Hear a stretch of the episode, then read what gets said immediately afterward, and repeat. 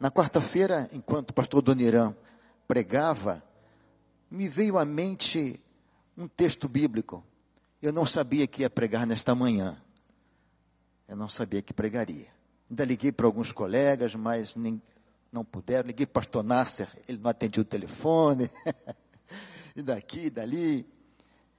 Mas me veio à mente um texto muito interessante. Eu quero começar este texto perguntando uma coisa para vocês, para a igreja. O que você faria se você estivesse no lugar de Pôncio Pilatos?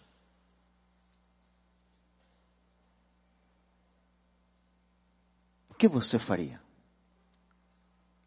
Alguns dizem que foi o maior julgamento que o mundo já viu. Não houve julgamento ali. Ali não houve julgamento. Que Jesus estava diante de um grande julgamento é fato. Que Pilatos era a maior autoridade ali para julgá-lo é fato também. Que Pilatos, é, no entanto, o maior homem que o mundo já viu e ouviu falar seria julgado, e esse é o verdadeiro grande fato. Haveria também um grande julgamento, só que não aconteceu. Não houve julgamento. Pilatos transferiu para o povo o que ele deveria fazer. Pilatos deixou o povo decidir o destino final de Jesus, a decisão que certamente marcaria a sua vida para frente, para sempre, como marcou. Se ele julgasse Jesus absolvendo, ele estaria com seu nome no livro da vida. Se ele julgasse Jesus condenando, ele morreria como morreu. Diz um historiador que ele morreu depois que César saiu, veio outro imperador que o perseguiu, ele foi exilado e suicidou-se. Alguns dizem, que, alguns dizem que ele se suicidou lavando as mãos, lavando as mãos, lavando as mãos e sempre vendo-as sujas de sangue. Jesus morreria, meus queridos, de qualquer maneira. Se não fosse Judas que o traíra, outro trairia. Se não fosse Pilatos que o entregasse à multidão, outro entregaria. Porque a morte de Jesus é, era o plano único, o plano A e único para a redenção da humanidade. E sempre alguém se propõe a isso. Lembro de uma, um filme, de uma missão, era uma missão que deveriam destruir uma base inimiga, mas saberiam que o preço era a vida. A volta não era certa. Então foram no presídio, pegaram presos perigosíssimos, presos tremendos, e deram uma chance a eles. Vocês querem participar dessa missão? Nós vamos adestrar vocês, nós vamos aparelhar vocês, vamos é, dar armamento para vocês. Agora, a volta de vocês não é certa. Se vocês voltarem, vocês estarão livres. E aquela missão foi cumprida com êxito, mas eu acho que uma meia dúzia de três ou quatro só voltaram. Pouquíssimos voltaram. Era o preço daquela missão.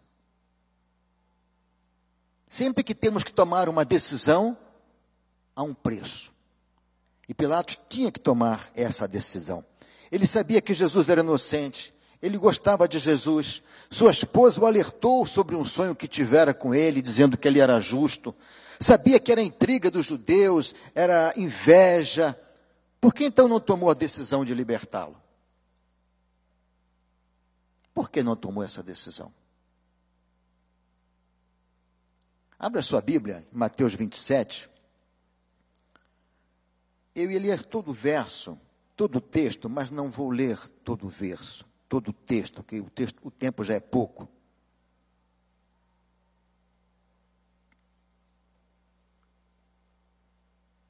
A partir do verso 11 diz assim: Estava Jesus em pé, Mateus 27, a partir do verso 11, ante o governador. Este o interrogou, dizendo: És tu o rei dos judeus? Respondeu: Tu dizes. E sendo acusado pelos principais sacerdotes e pelos anciãos, nada respondeu. Então lhe perguntou Pilatos: Não ouve quantas acusações te fazem? Jesus não respondeu nenhuma palavra. Vindo com isto admirar-se grandemente o governador. Ora, por ocasião da festa, da festa, costumava o governador soltar um povo, ao povo um dos presos, conforme eles quisessem. Naquela ocasião, tinham eles um preso muito conhecido chamado Barrabás.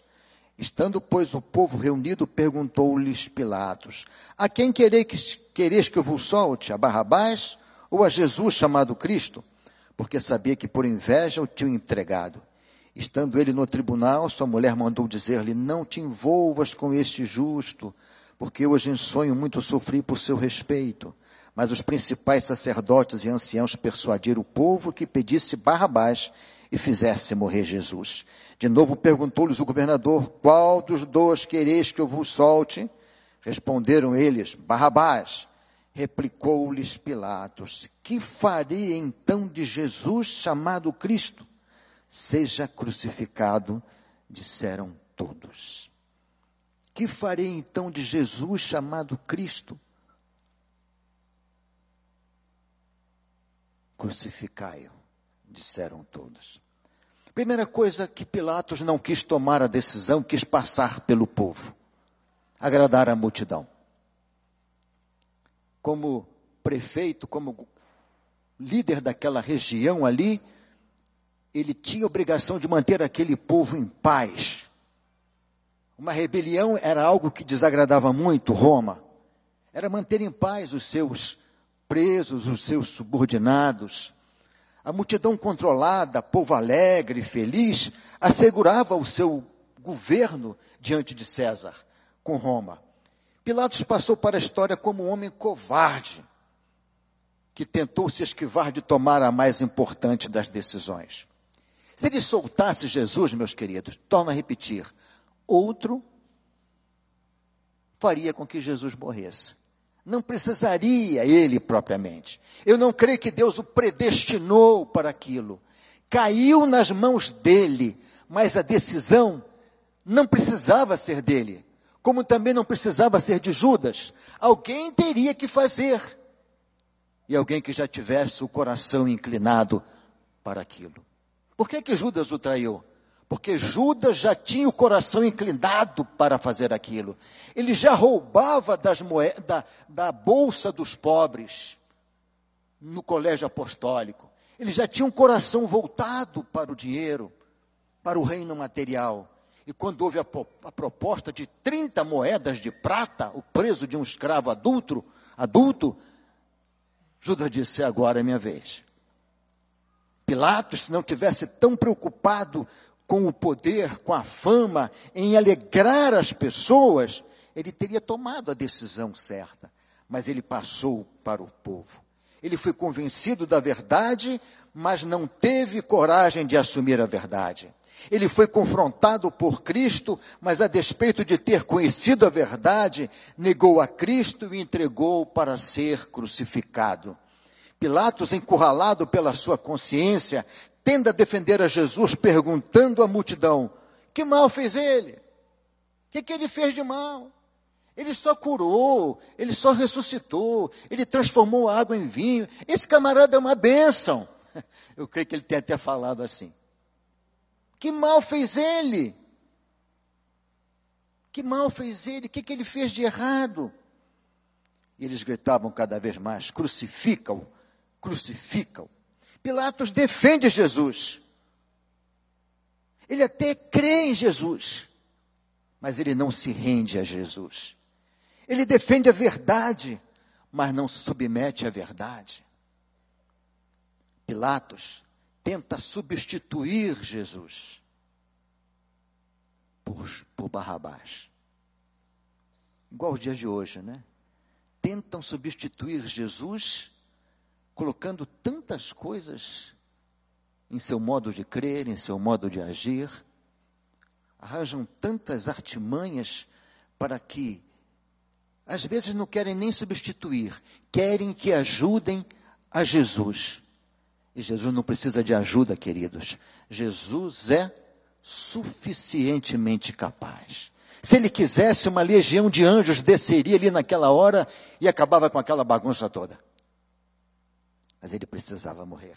Ele tinha consciência disso. Pilatos, no auge da sua agonia, confrontado pela verdade, convencido da inocência de Jesus, pergunta à multidão: Que farei então de Jesus o chamado Cristo? O que, que, eu faço com ele? Se vocês querem Barrabás, que é um homicida, um amotinador, Barrabás não presta, olha a cara dele. Ele é mau. Se vocês querem ele, o que, que eu faço desse homem então? E a multidão responde: crucificam. Nesta manhã, queridos, eu já vou terminar, não vou passar hoje de uma hora da tarde. Eu pergunto, o que você faria no lugar de Pilatos? Você tem sido como Pilatos? Quantos de nós temos sido como Pilatos? Saiba uma coisa, meu querido, minha querida irmã, indecisão é uma decisão também que nós tomamos.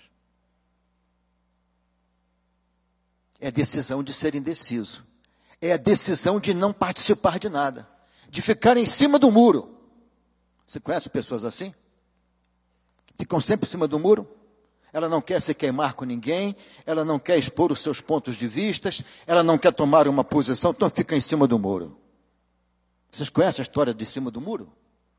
Quantos conhecem a história aqui do homem que estava em cima do muro? E poucos conhecem. Então vou contar. Tinha um homem em cima do muro. De um lado tinha os anjos, do outro lado tinha um montão de, de diabinhos, diabões. Diabos não são dias bons, não. São demônios mesmo ruins. E aquele homem que estava em cima do muro estava sendo convidado pelos demônios. E eles diziam: desce para cá, desce para cá. Ou melhor, os anjos, já estou até trocando aí. E os anjos diziam: pula para cá, pula para cá para o nosso lado. E os demônios não faziam nada, ficavam calados, só esperando. Ele ficou intrigado. Por que, que os anjos me convidam e o diabo não? Ele perguntou: por que, que vocês não me convidam? Para quê? O muro é nosso? O muro da indecisão, o muro da inconvicção, o muro da falta de posição, da dúvida, da incerteza, nunca é de Deus. O Espírito de Deus não traz dúvida, traz paz, traz certeza. Traz certeza. Que decisão você tem tomado, nós temos tomado por Jesus? Como você crê em Jesus? Como é o modo de você crer? É de um modo que não implique em decisões na sua vida? A nossa vida sempre será de decisões. E decisões não é coisa fácil. Eu creio que quando Deus convocou ali a Trindade, disse: Olha, alguém vai ter que descer para salvar este mundo, e, você, e vai ser você, meu filho. A decisão não foi fácil. Não foi fácil porque quando Jesus diz: Pai, Deus, Deus, Deus meu, Deus meu, por que me desamparaste? O grande sofrimento tomando conta do coração do próprio Deus, do próprio Jesus. Decisões são difíceis.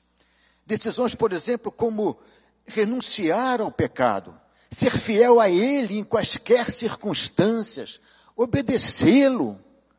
É assim que eu creio em Jesus. É assim que eu faço com Jesus na minha vida. Eu creio em qualquer circunstância, não importe o preço que eu vá pagar, que eu vá perder o emprego. Eu lembro de um rapaz que ele era muito sincero no seu trabalho, um crente fiel em Jesus. Um rapaz que não tinha medo de assumir a sua fé, de proclamar a sua fé, de falar da sua fé. E o patrão gostava muito daquele rapaz. E o patrão disse: Fulano, vai ligar para cá, doutor Fulano de Tal. Você diga que eu não estou. Ele disse: Não faça isso, patrão. Eu não vou mentir. E se você que sabe, problema teu. Se você disser que eu estou, você perde o emprego. Disse, então chama outro, coloca aqui para falar isso. Você. Mal ele virou as costas do telefone tocou. Alô, doutor Fulano está? Ele disse: Olha, está sim, mas pediu para dizer para o senhor que ele não está. E, consequentemente, ele foi desempregado. Passado algum tempo, algum tempo, Alguém ligou para aquele doutor e disse: Você não tem um funcionário de confiança, não? De confiança mesmo? Eu disse: Tem. Qual? Um que eu mandei embora. Mas se você mandou embora, pois é, mandei embora porque ele é de confiança demais, rapaz. Ele crê no Deus dele de uma maneira que ele não nega. Ele prefere perder o emprego. Ele tomou a decisão de ser fiel e ele paga o preço disso. Dizer não aos seus interesses pessoais, deixando que os interesses do reino de Deus prevaleça. Quando você sabe o que fazer de Jesus, você não se preocupa com os interesses do mundo. O que ele pode te oferecer a mais do que a sua própria fé. Tem pessoas que negam a fé, se acomodam ao jeitão deste mundo, para não perder uma posição social, para não, para não perder uma posição no trabalho, para não perder o namorado, para não perder a namorada. Há muitos anos atrás eu atendi uma moça ela disse, pastor, eu quero me batizar. Isso no Rio de Janeiro ainda. Eu disse, pô, não, minha filha, que bom. E aí começamos a conversar, entrevistar, eu disse, você está com que idade? Ela falou idade. Você mora com seus pais? Não, pastor, eu moro sozinho. Ah, você mora sozinho. É, já sou independente. E como é que é esse namoro teu? Como assim, pastor? Porque geralmente o rapaz vai na casa da moça, a moça vai na casa do rapaz, aquela coisa gostosa dos pais. Não, não, ele vai no meu apartamento, eu vou no apartamento dele. Eu falei, ah, tá. E ele dorme lá às vezes no teu apartamento? Dorme. Você dorme na sala, ele dorme no quarto? Que isso, pastor? Nós dormimos juntos. Falei, ele embaixo da cama, você em cima da cama? Como é que é esse negócio? Disse, não, pastor, a gente, não, é, nós temos uma vida falei, minha filha, você tem que tomar uma posição ao lado de Jesus. Ao lado de Jesus é pureza, é santidade. Pastor, se eu não agradá-lo, eu vou perdê-lo. Falei, que perca. Se você agradar a Jesus, é melhor. Mas ela não, não ouviu. Não ouviu. Outros dizem assim: olha, pastor, eu creio em Jesus, mas do meu modo. Eu sei o que fazer com ele, mas do meu modo. Não existe do meu modo, meu amado irmão. Não existe crer em Jesus do meu jeitinho. Existe do jeitinho de Deus. João 7,38, Jesus diz assim: Quem crê em mim, como diz a Escritura, rios de água vivas fluirão do seu interior. Quem crê em mim, como a Bíblia ensina, não fica em cima do muro, porque dentro dele vai habitar o Espírito Santo de Deus que vai jorrar como uma fonte que salta para a vida eterna. Ele vai estar cheio do Espírito, porque ele não tem medo. Não tem medo de ser confrontado, não tem medo de ser escarnecido, de morrer se preciso for. Nós temos que crer, como diz a Escritura, como ela ensina e do modo dela, não do modo que eu quero. Crer do meu modo, do meu jeitinho, irmãos, e muitas coisas que faço, a Bíblia irá de encontro minhas práticas e atitudes. Crer como a Escritura ensina é uma atitude, uma decisão que me levará à prática do jeito que agrada a Deus. Que farei de Jesus? Disse Pilato. O que, que eu faço com ele? Nesta manhã eu quero deixar essa pergunta com você. O que, que você pode fazer com Jesus? Você pode obedecê-lo. Ele pode ser o teu Senhor. Você pode obedecê-lo. Mateus 7, 24 diz assim: Todo aquele, pois, que escuta estas minhas palavras e as pratica, é semelhante ao homem sensato, o homem sábio, o homem prudente, que edificou a sua casa, a sua vida, os seus negócios, a sua família sobre a rocha. E caiu a chuva, correram os rios, sopraram os ventos, deram com ímpeto contra aquela casa, ela não caiu, porque estava sobre a rocha, que é Jesus. Esse sabe o que fazer de Jesus. Aquele que não sabe, Mateus 7, 24 ainda diz assim: Mas aquele, pois, que escuta estas minhas palavras e não as pratica, não as obedece, é como um homem sensato o homem louco que constrói a sua casa sobre os seus próprios, o seu próprio jeito. Ele escuta as minhas palavras e não as pratica. Ele tem conhecimento de mim, mas ignora. Então constrói a sua casa. Aí vem a chuva, correm os rios, sopram os ventos, dão de ímpeto, com ímpeto contra aquela casa, e ela caiu, porque estava sobre areia. Quem não sabe o que fazer com Jesus na sua vida, está construindo sobre areia. Está construindo sem fundamentos. Pilatos preferiu agradar os que estavam ao seu redor do que agradar a Deus. Paulo fala assim aos Gálatas 1,10: Por que persuado eu agora aos homens ou a Deus? Ou procuro agradar a homens? Se estivesse ainda agradando aos homens, não seria servo de Cristo.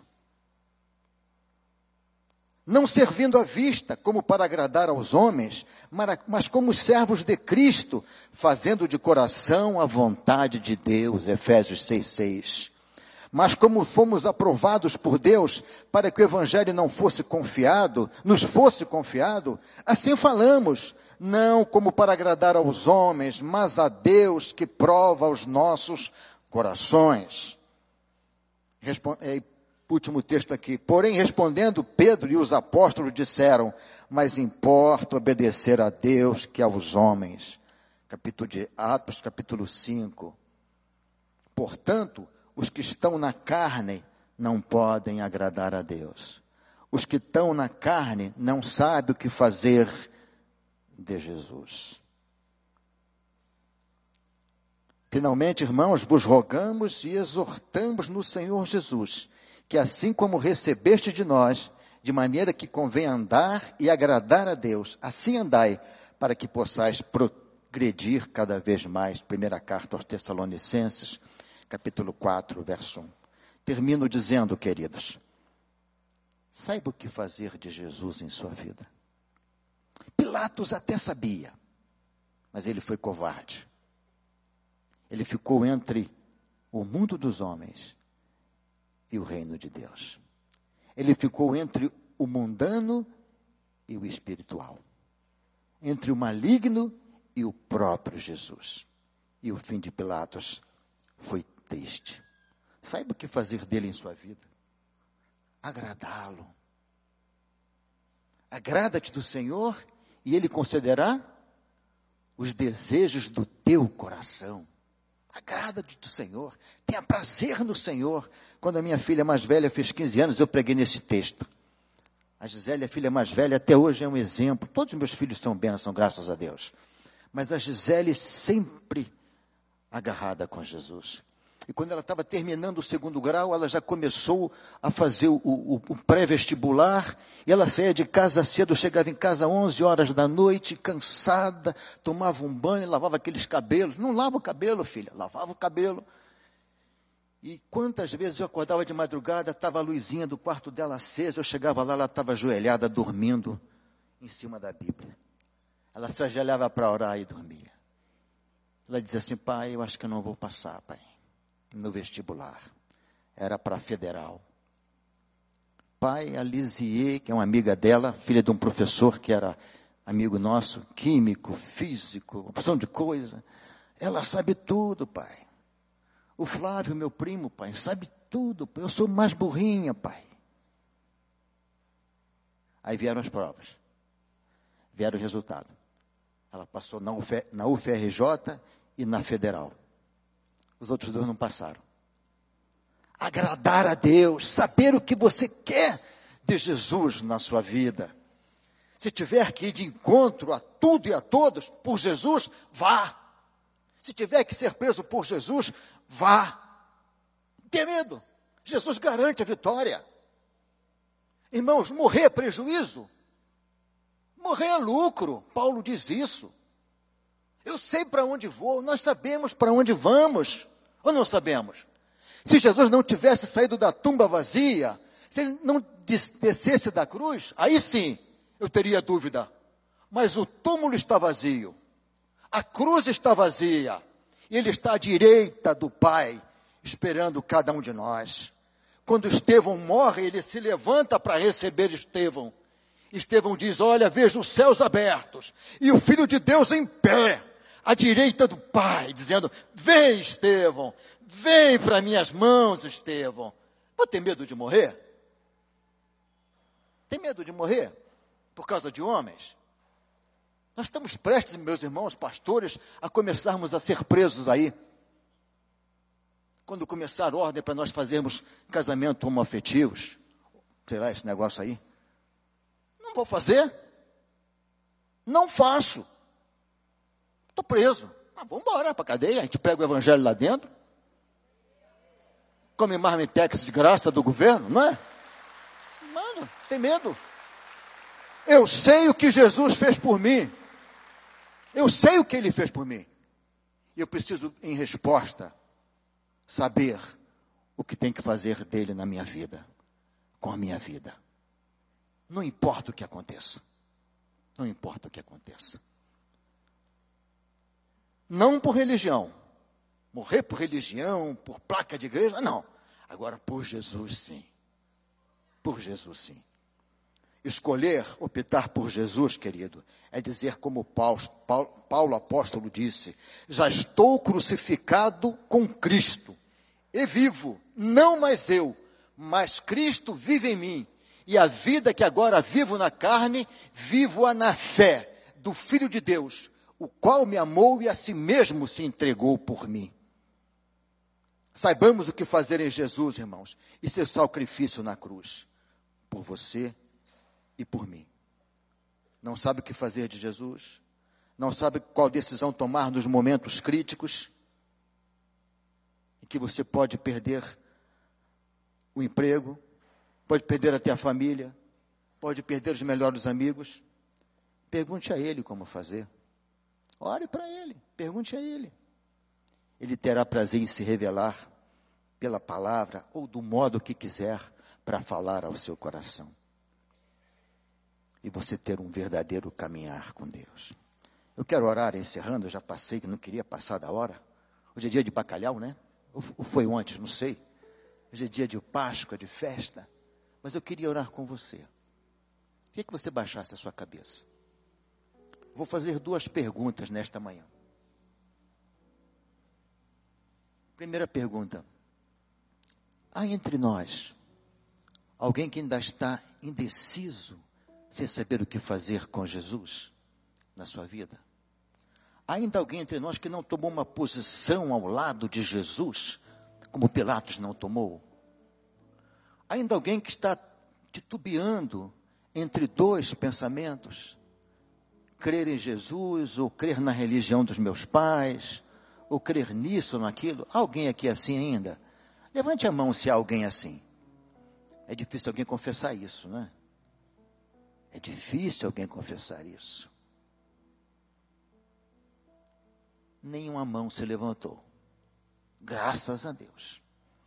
Agora você que já sabe o que fazer de Jesus, já sabe como servi-lo, como amá-lo. Você deseja que isso seja cada vez mais real e concreto na sua vida? Você quer pedir a Deus coragem para morrer por Ele, se preciso for? Outro dia, essa semana, eu, eu atendi um jovem seminarista que, quando ele recebeu a Jesus, os pais o expulsaram de casa. Conversamos bastante, trocamos bastante conversa. E ele saiu e foi tocar na sua vida. E depois o pai se arrependeu e chamou de volta.